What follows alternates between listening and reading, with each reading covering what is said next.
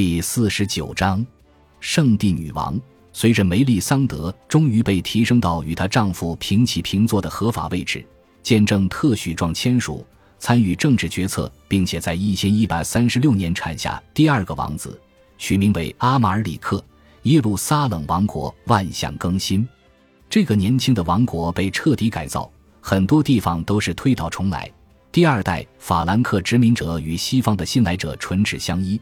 统治着一个由形形色色的基督徒连同犹太人、阿拉伯人、叙利亚人和突厥人浑然一体的庞大人口。年复一年，一个焕然一新的王国开始出现在世人面前。为梅利桑德和富尔克设计的建筑物和艺术品常常令人眼花缭乱，反映出一种来自波斯、拜占庭、埃及和整个地中海地区的商人、工匠、艺术家和朝圣者混杂在一起的环境。最能体现出梅利桑德时代十字军国家杰出艺术的典范之一，是一部名为《梅利桑德圣咏经》的真本。体型虽小，构造绝妙，系一本包含礼拜日历和圣经旧约诗篇文本的祷告手册。这件艺术瑰宝出自圣母教堂内一家工坊，可能是由富尔克委托制作并送给梅利桑德，以缓和他们的婚姻矛盾。其令人叫绝的奢华手笔。恰是这个十字军王国内各路能工巧匠发挥超凡技艺及各家文化之所长于一体的缩影。这部有幸留存至今日的《圣咏经》，五彩缤纷，工艺精湛，书页上以色泽明亮的字体展现秀丽雅致的拉丁文，以鲜艳的插图描绘基督的生平事迹，其中又间杂着黄道十二宫的图像，并贴合镌刻有希腊文的金箔。这部对开本式书籍用雕刻精美的象牙封皮装订成册，封面上会有大卫王的生活情形、动物互相撕扯的场面，以及代表美德的军人形象狂暴屠杀那些邪恶支持者的场景。整部书籍用绣花绸带绑固记牢。这部《圣咏经》由四到六名颇有造诣的艺术家，在一位名为巴希尔的大师指导下制作。这位大师学艺于希腊。其作品融合了法兰克、意大利、拜占庭、盎格鲁撒克逊和伊斯兰等文化的影响，在他的工坊里，书法、装订、精工制作、文字示意和刺绣等工艺无一不保持了最高水准。书籍制作只不过是梅丽桑德女王统治期间耶路撒冷王国文化溢出的一小部分。宗教文物由富有或广结善缘的朝圣者从近东带到西方拉丁世界。梅利桑德和富尔克统治初期，一所位于登肯多夫、专事供奉圣物的德意志修道院派出一个代表团前来耶路撒冷寻求真十字架的碎片。在得到宗主教许可后，真十字架碎片作为礼物被运回巴伐利亚，圣物被盛放在一个玲珑剔透的镀银圣毒盒里。形似一个双臂十字架，上面镶嵌着珍珠、紫水晶和宝贵的各个它岩石碎屑。其他从十字军国家回流到西方的文物，包括伊斯兰风格的印花纺织品和制作成猛兽或神兽形状的银壶。这些文物在从圣地被进口到欧洲后，经常在拉丁工坊里被仿制，以迎合人们对东方舶来品的新奇需求。在制作华丽饰品和奢侈品的同时，几项大型建筑工程也破土动工。其中一些工程是独立于王室政策进行的，例如圣约翰医院在1140至1155年的大规模扩建。然而，很多工程是由国王和王后直接赞助的。耶路撒冷的一些室内市场是在梅利桑德的指示下建造的，其中一个临近圣约翰医院和圣母教堂。包含三条平行街道，拱形通道下拥挤的店铺林立。这三条街道分别名为草药街、列厨街和天棚街。圣殿山上，根据奥斯定会教规的一章内容，圆顶清真寺在一一百四十一年被重新铸圣为一个基督教教堂，随后进行了修复和重新装饰。在第一次十字军东征中，圆顶清真寺受损严重。伊本阿希尔听说。十字军在一千零九十九年掠夺了无数战利品，金银烛台和枝状大烛台都被洗劫一空。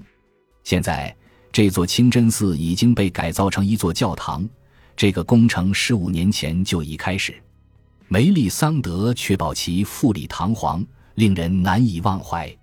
他格外关注为圣殿内部装饰配上新的马赛克镶嵌画，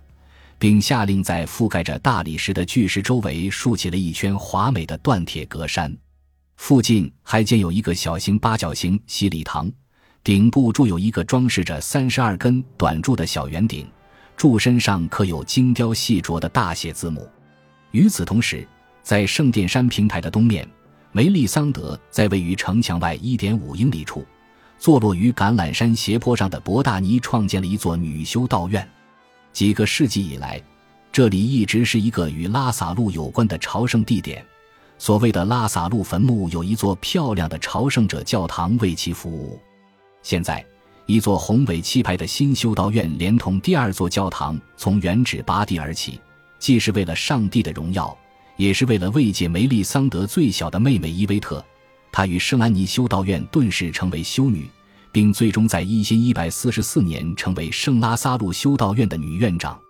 梅丽桑德向她妹妹管辖下的修女赠予足够的财物，使他们的修道院成为全王国最富有的修道院。根据提尔的威廉记载，王后常年提供法衣、财宝、圣杯。书籍和其他与教会仪式有关的装饰品从不间断。威廉目睹了圣拉萨路修道院的完全建成，注意到它由一座坚固的塔楼保护。这座塔楼由开凿后抛光的石块铸成，因此成为一座坚不可摧的堡垒，用以御敌。十二世纪三十年代和四十年代，整个耶路撒冷看起来一定像是一个建筑工地。而没有哪项工程能比圣母教堂的重建更加宏伟壮观或意义重大。这一工程可能早在12世纪30年代就开始规划。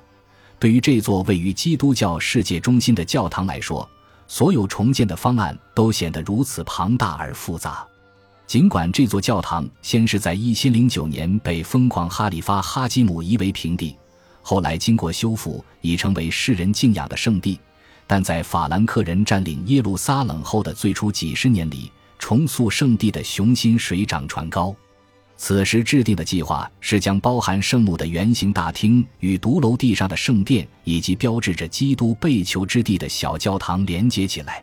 建筑师还为大教堂设计了新的唱经楼、后殿和中殿，以及一系列的小礼拜堂。一个新的穹顶将在唱经楼上方昂然而立。从教堂南院一进入新建筑，就能看见戈弗雷和两位鲍德温国王的陵墓。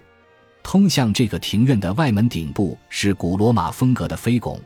具有典型的旧拉丁世界特色。大门上方粉妆玉琢的石质门楣上雕刻着千枝万叶，基督受难的图案于其间历然在目。对于所有曾踏上圣地亚哥德孔波斯特拉之路。目睹沿途修建的众多罗马式大教堂建筑群的法兰克朝圣者来说，此种大气磅礴的效果令他们顿生似曾相识之感。但具体到细微之处，雕梁画栋、门廊起窗、马赛克图案及圣像，无不热烈地表现出兼收并蓄的风格。拜占庭、拉丁、阿拉伯和叙利亚的主题和影响汇聚在一起，创造出一种震撼人心。独一无二的十字军风格，也许这种风格没有十二世纪中期在法国异军突起、高耸入天的哥特式建筑风格那么惊世骇俗，但也足以卓尔不群了。这座巍峨的新教堂在十二世纪三十年代早期就已开始动工，而工程脚手架可能在一一四九年七月十五日还留在那里。当天，全城正在举行盛大游行。以纪念上帝的军队胜利攻占圣城五十周年。感谢您的收听，喜欢别忘了订阅加关注，主页有更多精彩内容。